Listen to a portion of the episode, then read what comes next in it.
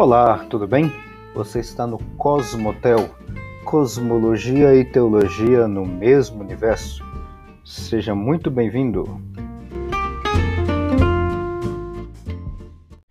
Olá, tudo bem? Meu nome é Alexandre e no episódio de hoje a gente vai continuar falando ainda sobre a formação do homem, no caso do episódio de hoje, a formação da mulher. Tá? A gente ainda está no capítulo 2 de Gênesis estamos praticamente no, no finalzinho do, do, do, capítulo, né? Ainda tem, na realidade, tem muita coisa pra gente comentar, né? Tem bastante coisa. O, o capítulo 2 de Gênesis, ele é como se fosse a semana da criação, né? É gigantesca, é uma semana, uma semana bem longa, tá? Mas não, aqui não é uma semana, tá? Aqui são só tópicos e uh, detalhes literários sobre a formação do homem. E aí eu estou falando homem de uma forma genérica, né? Homem e mulher. E aqui, bom, aquele velho resuminho que eu sempre faço em todo início de episódio, né? Você já conhece bem que aqui o texto de Gênesis, capítulo 2, e capítulo 1 também, que a gente já viu em outra série, não está falando sobre formação material. Tá? Aqui não está falando de dias de 24 horas ou qualquer coisa do tipo no sentido físico real. É óbvio, é claro que o texto está falando de dias de 24 horas e tudo mais, por causa da sua construção literária. Não é uma afirmação científica uma afirmação física de dias de 24 horas e tudo mais, tá? Eu, eu acho que até aqui ficou bastante claro. Por exemplo, quando eu vou escrever uma poesia em português, uh, só para exemplificar esse resumo todo que eu estou fazendo para você, quando eu vou escrever uma poesia em português, por exemplo, falar ah, o, o dia nasceu bonito, o sol eh, no seu nascimento, no seu horizonte tudo mais, e percorreu ao longo do dia. E eu faço toda uma poesia eh, falando de um dia bonito com sol. No instante que eu estou gravando esse episódio, por exemplo, está uma chuva, a chuva de verão em Brasília, né, na região onde eu moro. Então tá, já tem alguns dias que a gente não vê o sol o sol brilhando, né? Aquele sol rachando que tem no, no, no Planalto Central. Né? Já tem alguns dias. Graças a Deus por isso, viu? porque aqui em Brasília é seca, calor terríveis, né? Então, quando eu faço uma descrição de como é que é o funcionamento de um, uma descrição poética, como é que é o funcionamento de um dia, um dia belo, o sol radiante brilhando, o sol nascendo ao longo do dia e o sol se pondo, qual que é a descrição do dia que eu estou fazendo dentro dessa poesia? É de um dia de, vamos arredondar aí, 12 horas, tá? Vamos pegar um dia de verão, assim, de 12 horas. 6 da manhã, 6 da tarde, né? Se bem que verão é um pouquinho mais do que isso, né? Mas vamos arredondar as contas aí, 12 horas, tá? Que é o período de tempo de um dia de 12 horas. Mas estou, estou focando que a descrição que eu estou fazendo é a descrição física? Não. Eu estou fazendo uma descrição poética de como é que é o dia. É claro que o dia vai ser de 24 horas. Ah, o dia vai ser de 12 horas que eu estou descrevendo, tá? Texto de Gênesis é a mesma coisa, tá? O Moisés estava escrevendo lá, falando de dias e tudo mais, de dias de 24 horas. Sim, mas ele não estava fazendo uma afirmação científica, ou seja, não é um dia de 24 horas a criação do mundo, tá? Então, talvez fazendo esse adendo com esse resumo todo fica um pouco claro. E aqui no, no capítulo 2 de Gênesis, que é o que a gente está trabalhando, estamos falando justamente da formação do homem, homem e mulher. E nos episódios anteriores, eh, a gente falou aí sobre a questão da criação material, aliás, da criação não material da mulher, a necessidade sacerdotal lá no Jardim do Éden, a função sacerdotal no Jardim do Éden e tudo mais. E aí agora eu queria enfatizar Uh, já comentei isso, mas só para enfatizar mais nesse ponto da questão da criação da mulher, que está nos versículos. Aqui eu estou indo e voltando no texto de, de Gênesis capítulo 2, mas eu quero enfatizar bem mais essa parte da questão de uma criação não material da mulher, que está no, no ah, especificamente ali no versículo 19 e havendo, pois, o Senhor Deus formado da terra todo o animal. Uh, não, não é o 19. Ah, isso aqui é a questão do, do nome, né? Eu acabei me perdendo aqui. Cadê o verso? Ah, tem a formação do, do homem e tudo mais. Acabou. Aqui, é o versículo 21, dois versículos depois, né? Então o Senhor Deus fez cair um sono pesado sobre Adão, e este adormeceu. E tomou uma das suas costelas e cerrou a carne em seu lugar. E da costela que o Senhor Deus formou do homem, formou uma, mulher e trouxe-a a Adão. E disse Adão: Esta é agora ossos dos meus ossos e carne da minha carne, e esta, esta será chamada a mulher, porquanto do homem foi tomada. E aí, inclusive, no, tem um. um no texto que a gente viu no capítulo 1 de Gênesis, vai falar sobre a questão da, da, da mulher também, que Deus criou, é, homem e mulher os criou e tudo mais, tá? Também tem esse, esse outro detalhe lá no capítulo 1, a gente está aqui agora no capítulo 2. O foco que eu, queria é, que eu queria destacar aqui é justamente essa questão do sono e da costela, tá? Uh, eu não vou entrar em detalhes aqui é, do hebraico, o que é costela, o que é sono e tudo mais. Eu vou resumir a história toda, tá? Inclusive, esse resumo que eu estou fazendo, é, eu estou tirando das ideias, estou me baseando, não é só lá, mas estou me baseando no naquele livro do John Walton, Um Mundo Perdido de Adão e Eva. Vai estar na descrição aqui do episódio, tá? Uh, esse livro, que é o livro que basicamente eu estou utilizando em todos os em, em todos esses comentários, tá? A ideia é a seguinte: quando o texto fala um sono pesado, tá? A gente pensa o quê? Automaticamente a gente está lendo isso em português, a gente vai ver, o cara deita e dorme, aí tem barulho, cachorro latindo, tá, o mundo tá caindo, né? Como a gente gosta de falar. O mundo tá caindo e o cara não acorda. A gente tem essa noção de sono pesado.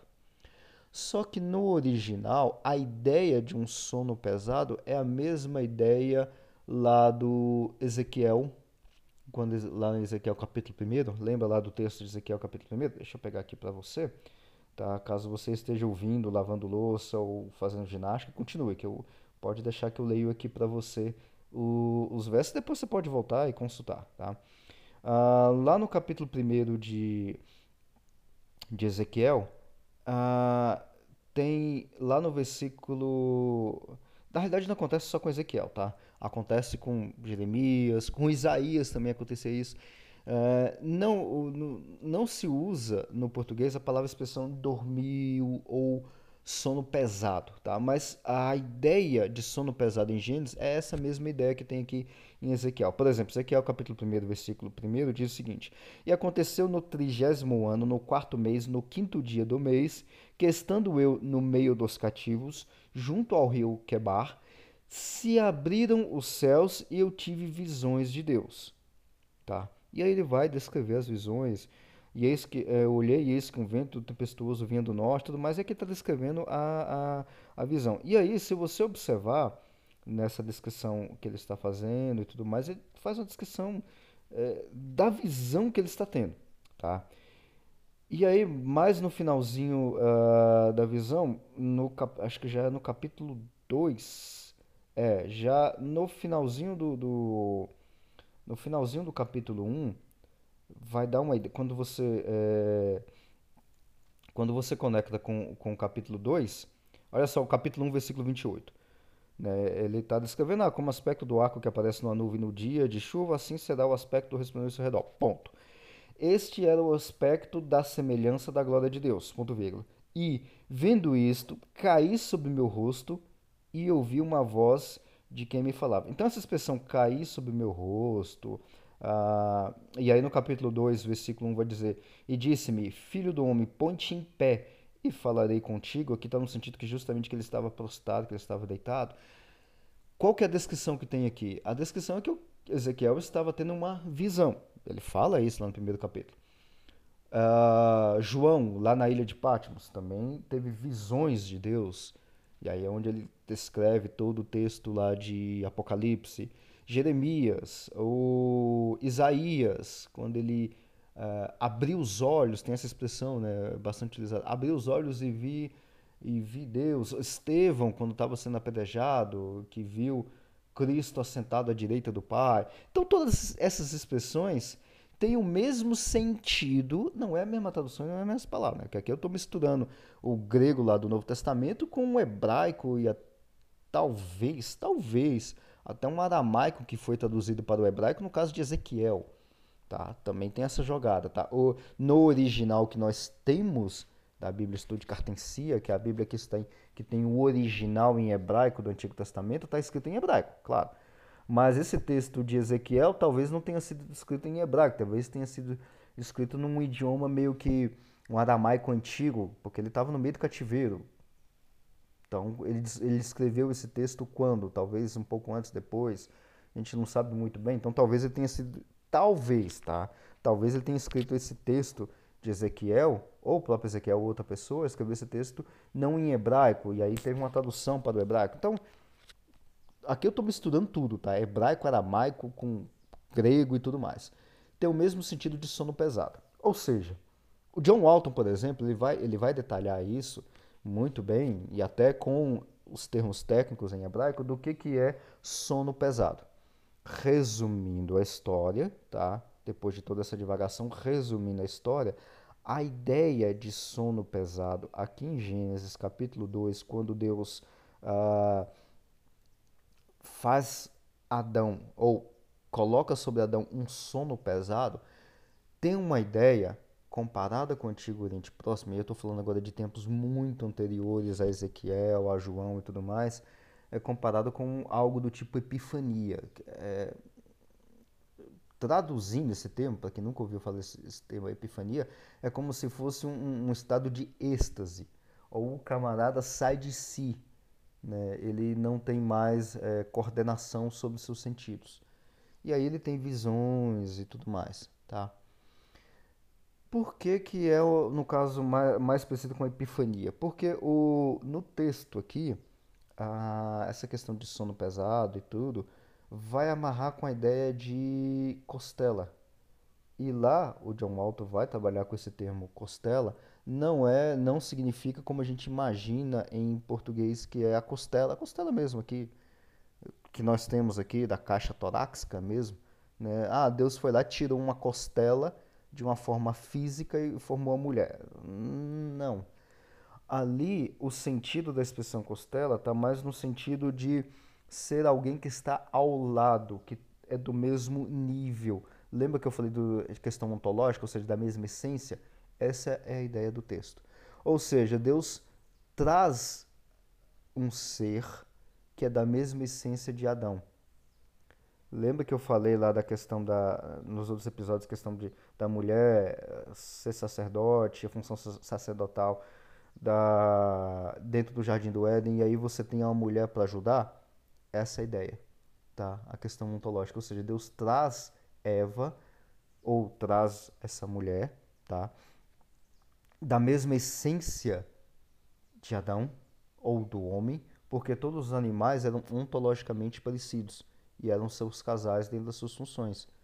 Lembra que Gênesis capítulo 1 é uma descrição de função e não uma descrição física. E aqui também do mesmo jeito.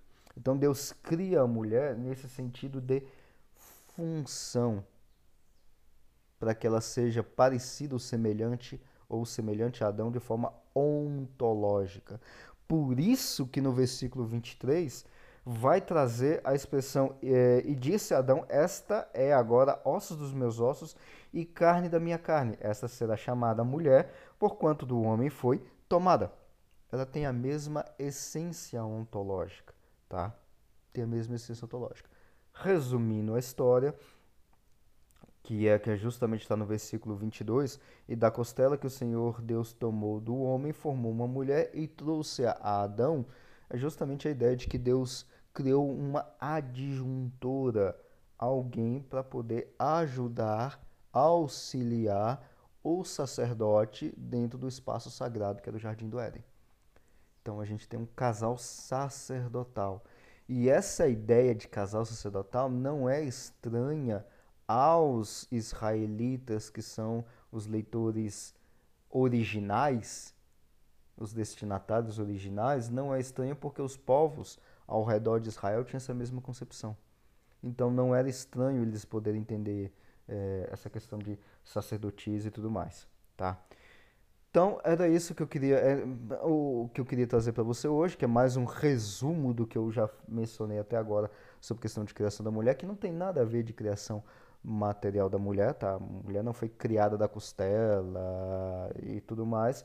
E aí no próximo episódio eu vou falar um pouquinho sobre os últimos versos, tá? Uh, do capítulo 2 e desmistificar algumas, algumas coisas que aparecem aí. Acho que eu já comentei, mas eu vou enfatizar um pouco mais sobre a questão da criação do homem e da mulher, tá?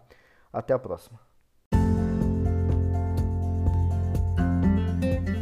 Muito obrigado por acompanhar até aqui e te aguardo no próximo episódio. Até a próxima!